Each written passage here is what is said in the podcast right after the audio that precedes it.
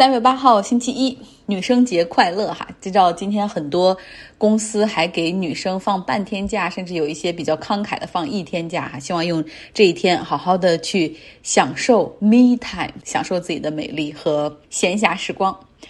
我们来说新闻。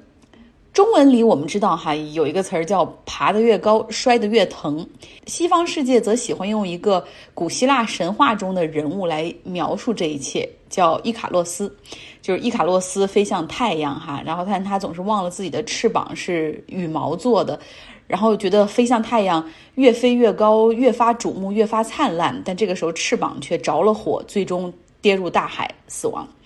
那现在美国政坛的伊卡洛斯就是纽约州的州长科莫。去年疫情最严重的时候，那个时候正是他如日中天的时候哈，每天出来讲述纽约的疫情简报，然后那个收视率非常的高，很多人说比追美剧还更愿意看科莫的疫情简报，然后连那个时候前总统的新闻发布会都要避开他的这个时间。科莫在那个时候被视为啊真诚、亲切、可靠的政客，甚至很多人看好说他应该去竞选美国总统啊，至少二零二四年绝对有希望。可是到了今年呢，现在来看他的运势急转直下，坠入深渊，可能很快就会被钉到耻辱柱上。像纽约州的议员、部分的媒体和公众要求他辞职，甚至要弹劾他。我们来讲讲他的危机。他的危机可以分为两大部分，第一部分就是疫情处理的失责和疑似数据造假。纽约州大概有三千八百多名养老院的老人死于 COVID-19，但是公共卫生部门发现，这个州长办公室并没有把这些数据记录到纽约州的养老院的死亡人数之中。就这可能反映了州长试图去淡化纽约州的疫情，尤其是在养老院中所发生的悲剧。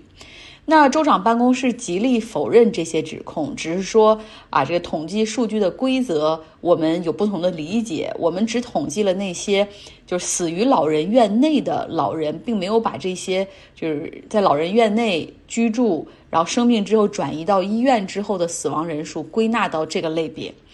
那么这样看来，科莫这一边的解释好像也有点道理哈，就是意思这是一个误会，并不像大家所说的那样是蓄意为之。但是纽约州的议员们准备发起一个独立调查，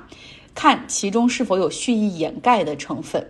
那么这个危机从某些层面来看是可控的，但是大家换一个角度来想，纽约州的议员中百分之六十多都是。民主党的议员，也就是跟科莫，其实他们是同一个阵营。当他们努力的要发起这次调查，努努力的要把科莫赶下州长的这个职位的时候，你就可以看出科莫在整个纽约州的政坛上处于一个怎样的孤立地位。第二个危机，这个很大，属于个人危机。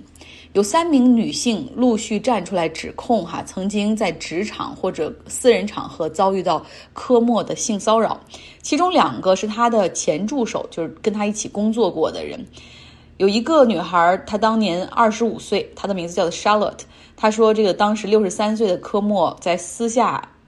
询问她性生活的情况，当时那个场合只有他们两个在一起，所以感觉非常的奇怪，哈。那第二个呢？第二个女性呢是 Lindsay，她也曾是科莫的助手。然后他们在一个一对一的会议之后，科莫在未经允许的情况下亲了她。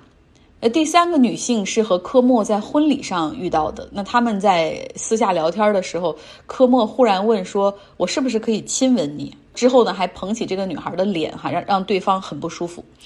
那第一个受害者这个新闻刚刚爆出来之后，科莫方面一直保持沉默，采用不回应的态度。那直到第三个女性站出来之后，科莫办公室才发表声明说：“啊，州长他不知道自己这种开玩笑的行为会给对方带来这么大的困扰。”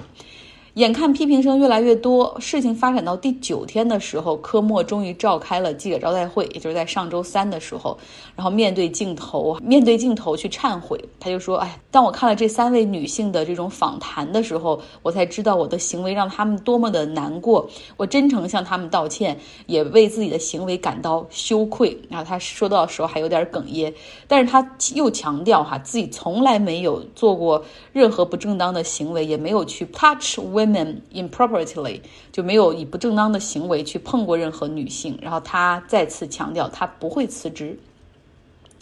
目前呢是科莫当纽约州州长的第三个任期，在二零二二年他会迎来自己的第四次州长大选，那他也会继续谋求连任。不过从目前的这两个危机来看，科莫可能并不是那么受欢迎了。在纽约州的首府阿尔巴尼，州民主党的议员们正在起草一个法案，要终止科莫州长因为疫情所拥有的那个 emergency rights。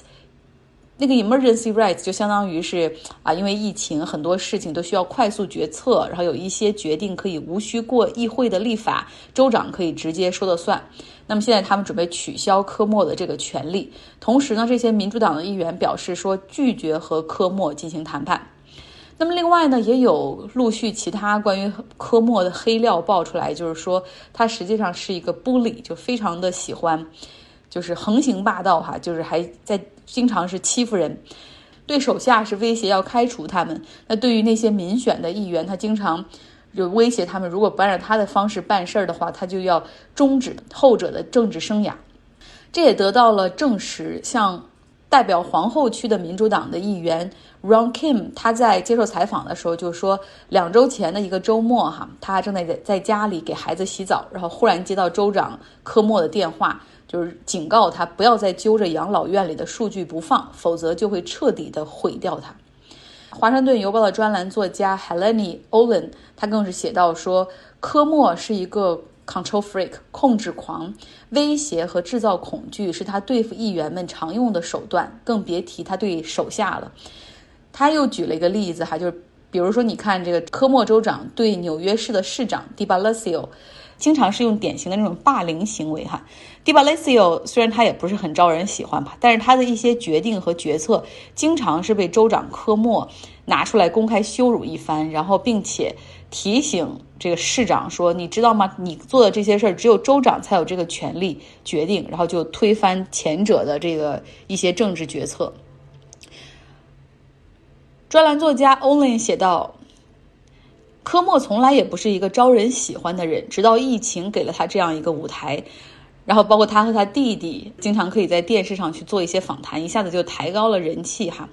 那科莫为什么会有这么多政治资本？有人说了，他能够在纽约州啊三次担任州长，那也不是。肯定也所有的东西也不都是假的吧？呃，这个专栏作家 Olin 写到说，那更是因为你要看科莫家族哈在纽约州的生根，尤其是科莫的父亲 Mario 科莫，他呢之前是从八十年代到九十年代担任过纽约州长三届，他是为科莫留下了很多的政治遗产，所以爬得越高摔得越疼哈。现在我们就看到纽约州的州长科莫在一步步走下神坛，并且跌入深渊。今天有个突发新闻，法国的亿万富翁达索飞机制造公司的继承人之一哈，Oliver 达索，他不幸死于直升飞机的坠机。那他当时呢是在法国的西北部海岸度假的时候乘坐直升飞机，然后结果发生惨剧，终年六十九岁。达索这家公司是法国非常著名的私人飞机制造商、飞机系统的提供商，同时它也涉及到通讯领域，还有很强大的军工领域，像像幻影系列的战斗机都是来自于他们的提供。奥利弗·达索，他和他的三个兄妹是共同执掌公司，然后他们是这个平分父亲留给他们的遗产，哈，他的个人财富高达七十三亿美元。那相比管理公司，他对政治更感兴趣。在二零零二年的时候，他选上了法国国民议会的议员。到他父亲去世之后，哈，这个公司执掌的重任落在他们几个人肩上之后，他更是从公司执委会中辞职，然后选择专心的履行自己议员的职责。法国总统马克龙说了，说他的离世是法国的损失。那么直升飞机的安全性，我们都知道是远低于商业民航飞机的，尤其是在 NBA 球星科比布莱恩特这直升飞机失事之后，也得到了大量的讨论。今天节目的最后，来继续我们的巴基斯坦之旅。今天要讲一位巴基斯坦家喻户晓的女性贝纳齐尔·布托。之前讲到过巴基斯坦军政府的统治，哈，其中一位重要的军政府独裁统治者就是齐亚哈克。他在一九七七年的时候推翻了民选政府，把当时民选的总理阿里布托给囚禁了。而当时布托的女儿贝纳齐尔布托是刚刚结束在哈佛大学、牛津大学的学习，也返回到了巴基斯坦。然后他就跟着他的母亲哈，到处去为父亲去争取支持，比如说参与最高法院的辩护，但是最终啊没能够改变他的父亲被定罪、实施绞刑这个结果。贝纳齐尔布托后来就进入政坛，然后积极的反对军事独裁，并且推动恢复民主的运动，将各个政党联合起来，哈，就非常年轻的时候他在做这样的事情，要求恢复宪法，举行议会选举。那后来可想而知，面对着强大的军政府，他就被啊逮捕入狱，后来软禁，终于在英国、美国的压力之下，贝纳齐尔布托他是在一九八四年被释放。然后他就离开哈，就是开始了流亡，离开巴基斯坦前往欧洲，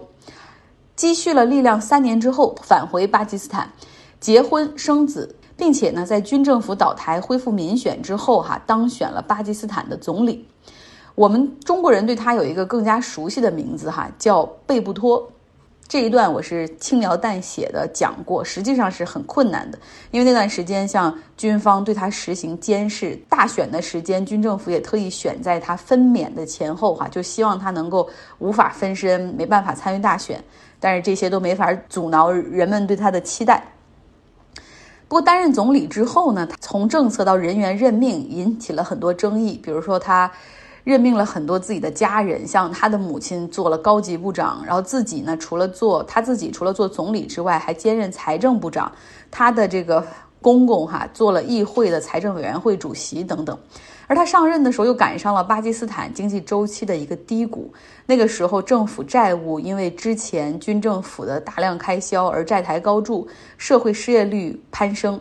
甚至一度出现到了连公务员都发不出工资的情况。等于说，在他的任期内出现了经济危机，但他也做出了一些贡献哈，比如说释放军政府时期的一些政治犯，扭转了起亚哈克时期将巴基斯坦推向伊斯兰化的这样一个趋势，同时要努力去恢复法治。他显然呢是宗教势力和军方势力的眼中钉。那这个时候。这个巴基斯坦的情报部门就开始针对他和他家人哈去搜集大量的这种信息，尤其是关于他腐败的信息，并且公开。像比如说，她的丈夫虽然不是政府的成员，但是他几乎是参加所有重要的会议，并且在外面就是去撮合交易哈，然后对每一单的这种生意还收百分之十的回扣。她丈夫在民间甚至还有一个百分之十先生这样的一个外号。贝布托后来被迫辞职。三年之后，他卷土重来，哈，就再次赢得大选，重返总理的职务。但这一次呢，他却在任命上更加的举贤不避亲了。像自己的丈夫和母亲都被任命为内阁的成员，像她丈夫更被直接任命为投资部长，来参与政府的基建投资、拨款等决策。有人说，这也反映了贝布托放弃了他以前的这种理想主义，哈，屈服于政坛的腐败文化现实。这一段从政结果更加可想而知了。她又只干了三年，然后提前被迫下台。为了不被扔进监狱，她和她的丈夫带着三个孩子开始了海外流亡。巴基斯坦政府后来调查发现，她在海外总共有二十六个银行账户，还有十四处房产，中间还不乏庄园、农场，哈，这个可能价值都要超过十几亿美元了。那贝布托始终否认指控，认为这些都是政治攻击。离开巴基斯坦，他在海外大概漂泊了八年，那些生活也是过得很滋润。冬天他会在迪拜，那夏天会回到伦敦，生活富足，然后比较清闲。但是他呢，也一直希望能够重返巴基斯坦，东山再起。终于在二零零六、二零零七年那个时候找到了机会。军政府的统治遭到了越来越多的反对，穆沙拉夫也越来越不受欢迎，哈。那他呢？被迫在这种压力之下，宣布要在二零零八年举行大选。在英美的撮合之下，贝布托回国参与竞选。他的这种面孔实际上就代表着反军政府、恢复民主，所以说是受到了广泛的欢迎。那贝布托呢，她也很聪明哈，做了一个跟自己丈夫的一个分割，就是把之前的一些贪腐的问题，就是都推给了丈夫，而后者呢，也继续留在国外，是她只身一人返回巴基斯坦。当她抵达卡拉奇的时候，受到了民众的热烈欢迎，她也被视为是啊民主之光。那穆沙拉夫那个时候就警告贝布托说。你看哈，我们虽然是军政府，但是现在伊斯兰激进分子已经到了很猖狂的地步了。像呢，我本人也遭遇过自杀式的炸弹袭击，军方是没有办法保证你的安全的哈，你必须要这种自己谨慎小心。其实那个时候的种种民意迹象显示，如果大选举行的话，那贝布托将毫无悬念的赢得大选，第三次哈担任巴基斯坦的总理。但是在二零零七年十二月二十七号的时候。也就是贝布托刚刚返回巴基斯坦两个月，就发生了针对他的刺杀。他在一场政治集会上，他遭遇到了枪击和自杀式炸弹的袭击，被送医院之后死亡。